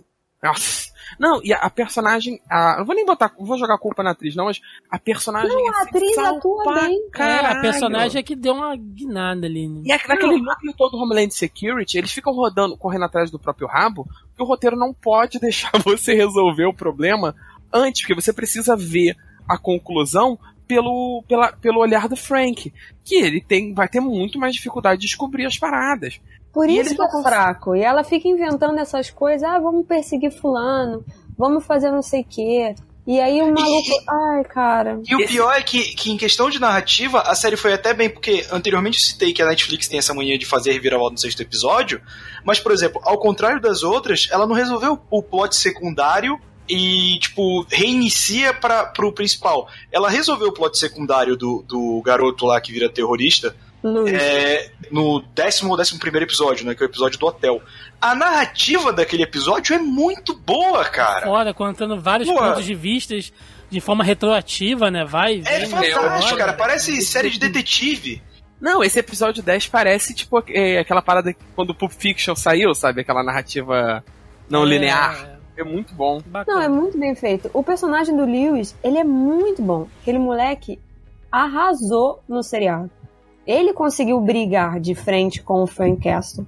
E eu não digo brigar de na mão, vocês entenderam, né? Ali no embate intelectual, aquela coisa É, toda, sim, sim. ele, ele é um, um- um contraponto forte do próprio Frank, né? É Na uma verdade, ele é participação um bombástica ali, né? Com certeza foi. Ai, a gente, eu ainda quero saber por que, que o Thiago ainda rosteia esses podcasts de vez em quando. Ô, Thiago, isso tudo é porque você não tá dormindo editando Vamos lá, podcast, cara. vamos lá. Vocês têm, vocês têm que fazer um golpe no Zoneando. Já Ah, tem já tá indo já. rua. Não, já tá indo Não, já. assim, só Até o final do ano ele vai. Vamos lá.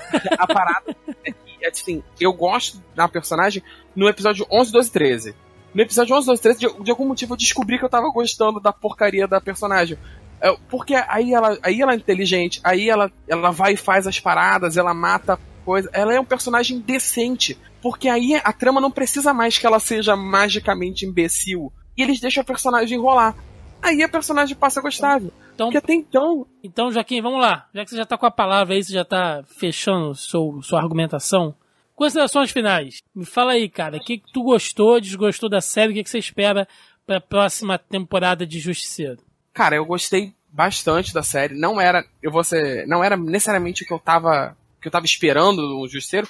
Eu esperava uma parada mais tiro porra de bomba, mas e foi muito bacana, assim, como uma série assim de, de conspiração, a questão dos vilões, a parada da CIA. Eu adoro essa temática assim conspiracionista e funcionou muito bem. Tirando o problema do núcleo do Homeland Security, que é todo muito qualquer coisa, bem sem carisma eu gostei de todos. Os atores estão todos muito bem, você tem diálogos muito bons, você não cai no, no erro de fazer aqueles diálogos explanatórios de cinco minutos para você entender o que tá acontecendo. Tudo acontece de maneira sutil, todas as interações, todas as nuances dos personagens são coisas pequenas, tipo a cena da pia do casal quando eles se reencontram.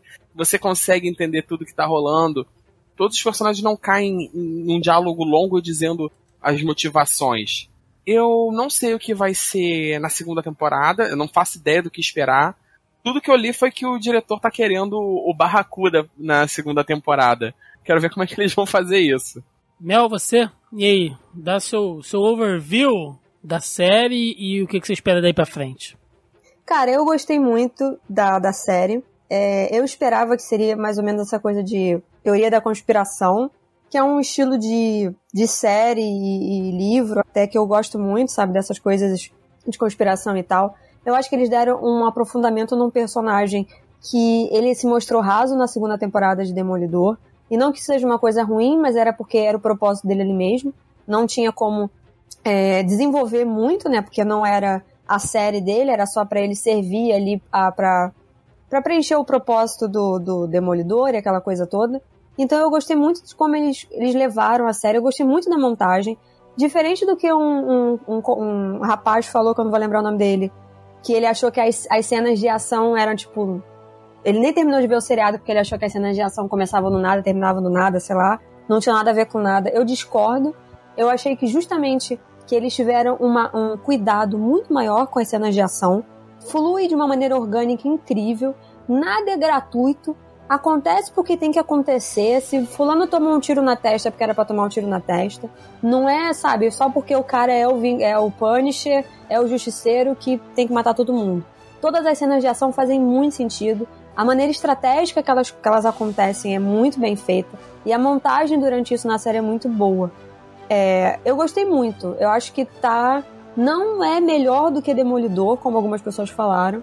Eu acho que Demolidor tem é, vários pontos na frente por ser a primeira, é, por ter um, um, um, núcleo, uma primeira temporada muito redonda e um personagem, é, um, um, personagem muito carismático, que é o que foi o Charlie Cox como, como Matt Murdock, e o Vincent D'Onofrio como Wilson Fisk, que eu acho que ele é um dos melhores vilões que a Marvel já apresentou, cinema e seriados inclusos. Então eu acho que não tem como bater Demolidor, mas eu diria que tá ali no meu top 3, assim, 3 ou 4. Porque eu acho que é, Punisher e Luke, e Luke Cage eles sofrem de uns mesmos problemas, assim, ao meu ver. Então acho que ele meio que empata ali no terceiro lugar. Mas eu não sei o que esperar da terceira temporada e eu quero mais Ben Barnes, porque agora eu quero ver ele todo deformado e exalando o que ele tem de podre, né, de Dorian Gray de dentro para fora. Roberto II, e você? Cara, eu vou dizer que eu não quero ver uma segunda temporada, não porque a série é ruim, por não ter qualidade. Eu adorei essa, essa temporada. Mas porque eles fazem uma conclusão de arco tão boa do, do Frank Castle que ele voltar ao crime. Ao, ao crime, assim. Ele, o que ele faz é crime. Ele não tem o poder de decidir quem ele vai matar, né? Ele voltar a fazer isso não é legal. E se ele voltar, tipo assim, olha, o, o Billy Russo voltou aí e tá matando gente. E aí é por sua culpa que ele tá atrás de você, sabe? Eu acho que vai voltar um ponto tipo, ó, oh, eu não devia ter deixado ele vivo, né? Porque eu fiz isso e tal.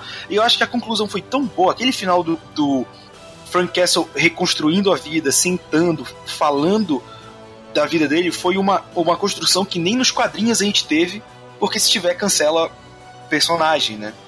É, e assim, o ideal seria ele não voltar, mas eu sei que ele, ele vai. Então eu realmente não sei como eles vão fazer isso sem virar aquele negócio que a gente falou, né? O Justiceiro dos anos 80 ou 90, que é meio Paladinos Marvel, assim. É um cara que mata, mas. Então, ele tá matando aquelas pessoas, mas elas são erradas, deixa pra lá, sabe? É, porque justamente pela temporada ser tão redondinha, abordar tantos temas muito profundos como síndrome de estresse pós-traumático, terrorismo doméstico, porte de arma, enfim, esse podcast dá pra ter umas 5 horas fácil, deixar o Thiago maluco. mas... me fuder, né? Me beijo. Quando você vier pra CSP, eu beijo, cara. Epa, mas... delícia.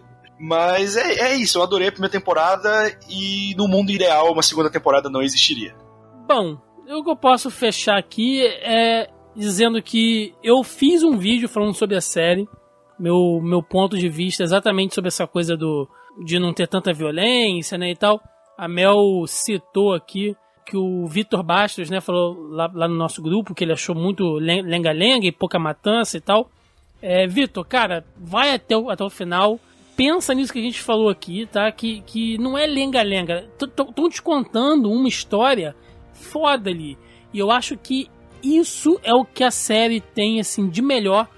Eu concordo com a Mel, não é a melhor série, eu ainda prefiro a primeira temporada do Demolidor, mas essa série é a que tem o melhor storytelling de todas. De todas as séries da Netflix. Eu vou dizer que. E aí, qualquer coisa que eu diga, vocês vão levar como suspeito, né? Porque eu sou fã do personagem. Mas uma coisa que ninguém reclamou aqui, e, e talvez se tem, é a mais enxuta de todas, que é a série que tem menos barriga. Porque, como a gente disse, está acontecendo tanta coisa, eles estão te abordando com tantas camadas ali, né? O plot é uma grande cebola ali que ela vai descascando camadas e mais camadas. Você não sente aquela barriga. Então, são 13 episódios tranquilos. É, eu acho que tá de bom tamanho. O Denis achou que foi, foi longo, né? Botou aqui, ah, poderia ter sido só 8 episódios? Não, eu acho que cara, não. Eu acho que 8 não ia dar pra desenvolver não ia dar, tudo cara, que eles precisavam. Se fosse só contar a parte do Frank, sim. Mas como Sim, tinha. teria que tirar todo É, tudo aquilo por trás e tal, não. Eu acho que de todas as séries da, da Marvel, foi redondinha. Já tem personagem faltando desenvolvimento, é. vocês conseguem botar Sim, outro. Foi, foi o contrário das outras séries, né, cara? Faltou espaço. Sim, eu acho que é a primeira série da, da, da, Marvel na Netflix que eu não falo que tem episódio demais. É. Que tá sobrando. Que tá. Se tivesse feito com 10, com 8, seria melhor. Então, Essa com 13 foi na conta. Sim. Então, cara, eu acho que assim, tá, tá tranquilo, tá de bom tamanho. Defeitos, né? Foi o que vocês falaram, alguns personagens ficaram soltos é, ali. eu sei que não é um defeito, eu sei que isso acontece. A cena lá que ele faz a armadilha pros caras, aquilo ali, ele botando a roupa, botando aquela caveira de novo, porque Justiceiro é muito visual. Então, se eu tivesse que colocar um defeito, seria que ele usou pouco a, a roupa tática, mas eu percebi que era porque ele queria deixar isso de lado e tal, mas é, eu como fã, né, como putinha do personagem, gostaria de ter visto mais a caveira no peito mas não é nada que compromete a série, tá? É, uma, é só uma coisa pessoal minha. Enfim, cara, puta série. A gente tava aqui comentando antes, né, de, de começar a gravação. Ela tá com 9 pontos no IMDB, né? Então, porra, isso é, isso é muita coisa. Ela tá com, com 9 pontos aqui de nota, né? 9 de 10. No Rotten Tomatoes, ela tá com 61% na crítica especializada e 94% né, na audiência do, do público. A Mel deu aí a metragem do Metacritic, né, Mel? Você tem aí ainda? Sim, ela tá 56 do, dos críticos e de público tá 8.6, 409 reviews. Pô, olha e, aí. Então... É, o público tá gostando mais, a crítica tá meio... Que é o que importa, né? Que é o que a Netflix quer, porque mesmo o público que não gostou muito, se você for avaliar as as críticas, não é nada tão profundo aí quanto que sofreu o próprio é, Punho de Ferro, Lucky Cage, enfim. Né? Ela é uma série que se destaca das outras com toda certeza. Então, não sei como vai ficar essa treta da Disney com a Netflix, mas eu gostaria de ver uma segunda temporada assim. E eles me entregaram uma temporada tão boa que a segunda pode ser qualquer merda que já tá com crédito. pagou é, o cartão, pagou o cartão gente... antecipado, já tem crédito na casa. É, lembrando que não contem muito com isso, né? Porque a gente tem uma temporada individual de cada um dos quatro, né? A gente vai ter a terceira do Demolidor, que já começou a ser filmada, e a gente tem a segunda de Jessica Jones e Luke Cage, que já encerrou as gravações. A e eles vão começar as, grava as, as gravações de Iron Fist. Ou seja, Vai demorar. Se tiver 2019, e aí a gente não sabe se vai direto no app da, da Disney. Se bobear, né? cancela Iron Fist do jeito que tá, pega Ó, o que sobrou do orçamento e joga no Justiceiro, hein? Eles já mostraram que eles não levam isso tão a, tão a ferro e fogo, não, porque a segunda do, do Demolidor furou fila porque tava fazendo sucesso. Se a série fizer sucesso suficiente, eles furam essa fila aí tranquilamente. Não, porque já acabou de gravar. A outra furou porque não tinha nem começado, era só um tipo planejamento. O planejamento é essa ordem, entendeu? E aí, ó, fomos furar o planejamento. Empurra essa, começa a gravar depois e grava essa primeiro. Eles nem começaram a gravar ainda a, a, a do Luke Cage e a da Jessica Jones, já gravou, tá em fase de pós-produção. Deve estar tá fazendo reshoot no máximo. Não com, começa Demolidor agora, final do ano, porque eles sempre gravam no inverno, e né, porque sei lá porquê, então é sempre esse período de dezembro, janeiro, exatamente, é o período que eles começam a filmar lá em em Nova York.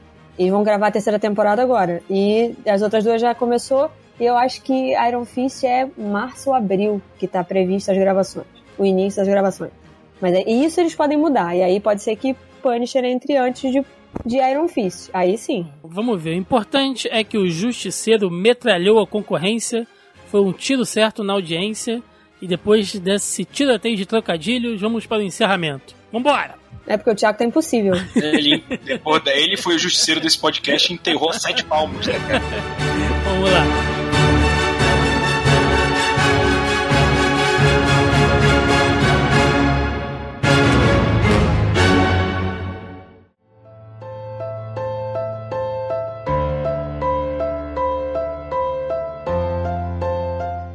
E chegamos aqui ao final de mais um Zoneando Podcast, onde falamos da série solo do Justiceiro, Frank Castle, The Punisher, na Netflix. Contei aqui hoje com a presença do senhor Joaquim Ramos.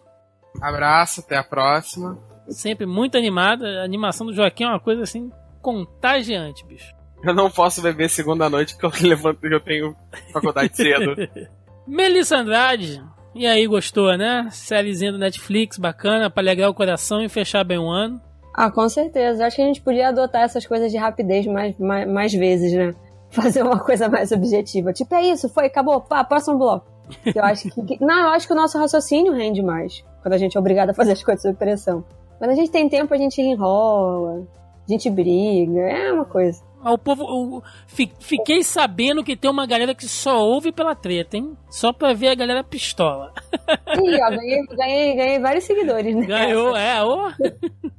O pessoal tá botando tudo lá, falando, eu quero ser amigo da Melissa depois dessa. Eu Falei, ai, que bom. É. Mas, né, tem que ser em todas as horas Bando também, de né? marvete safada isso aí. Olha só, o cara que fala de Jar- que compara a parada com Jar Jar Eu não concordei.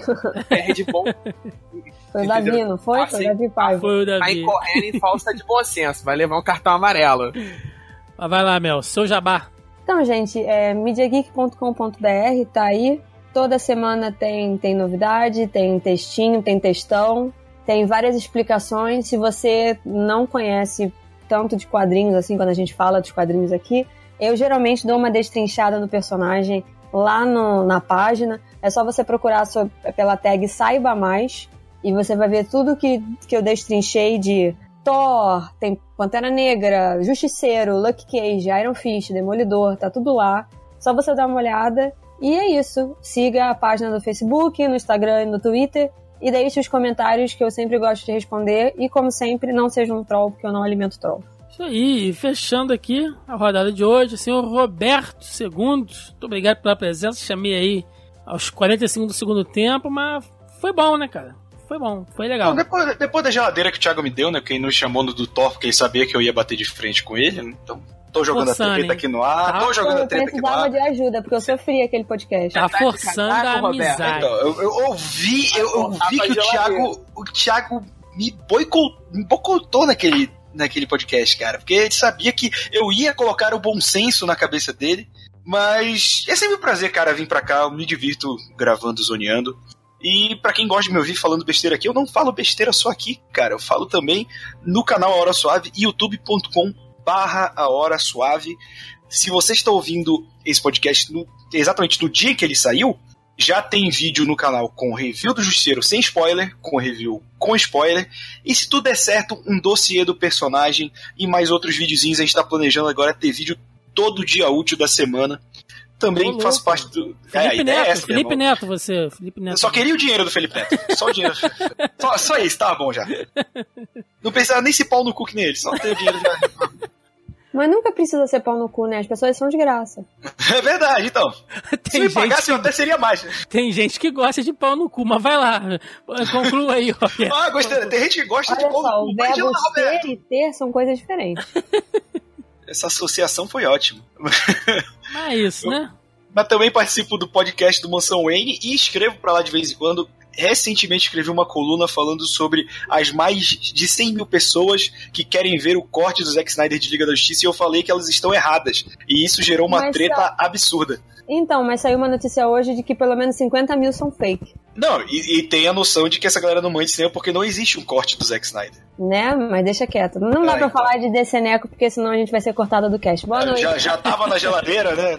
Pode parar, pode parar com esse bullying aí. Bom, é, se você está ouvindo este programa na data certa, ele saiu aí na quinta-feira, primeiro dia de CCXP. Então por isso a gente gravou esse programa bem antecipadamente, né? Porque nesse exato momento, pelo menos eu e Roberto estamos est- estaremos lá na CCXP. Então quem estiver por lá, né, pode nos, nos abordar aí em, em qualquer um desses quatro dias. É, chega lá, me dá um abraço e fala pro Roberto que Thor Ragnarok é uma merda.